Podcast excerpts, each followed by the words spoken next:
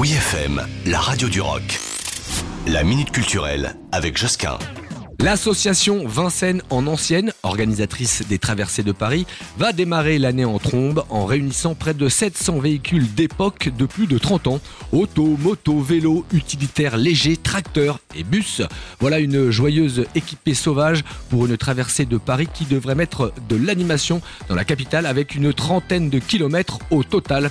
Une balade qui nous mènera au Petit Trot à Montmartre et son folklore bien connu. Oui, une nouvelle édition qui se finira donc à près de 100 130 mètres, le point le plus haut de la capitale quand même. Hein. Alors, euh, quelles sont les marques et les modèles qui vont participer? Eh bien, c'est toujours un peu la surprise, mais le public n'est jamais déçu. Il y a toujours quelques pépites très rares, avant-guerres rutilantes, des véhicules populaires comme les tractions, les deux chevaux, les Ami 8, les bus Renault des années 30, et puis il y a les belles italiennes, aussi à nous les petites anglaises. Bref, ça va briller de tous les feux.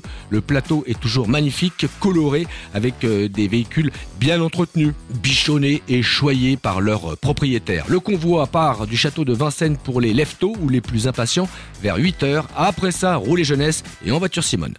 Retrouvez la Minute Culturelle sur wifm.fr.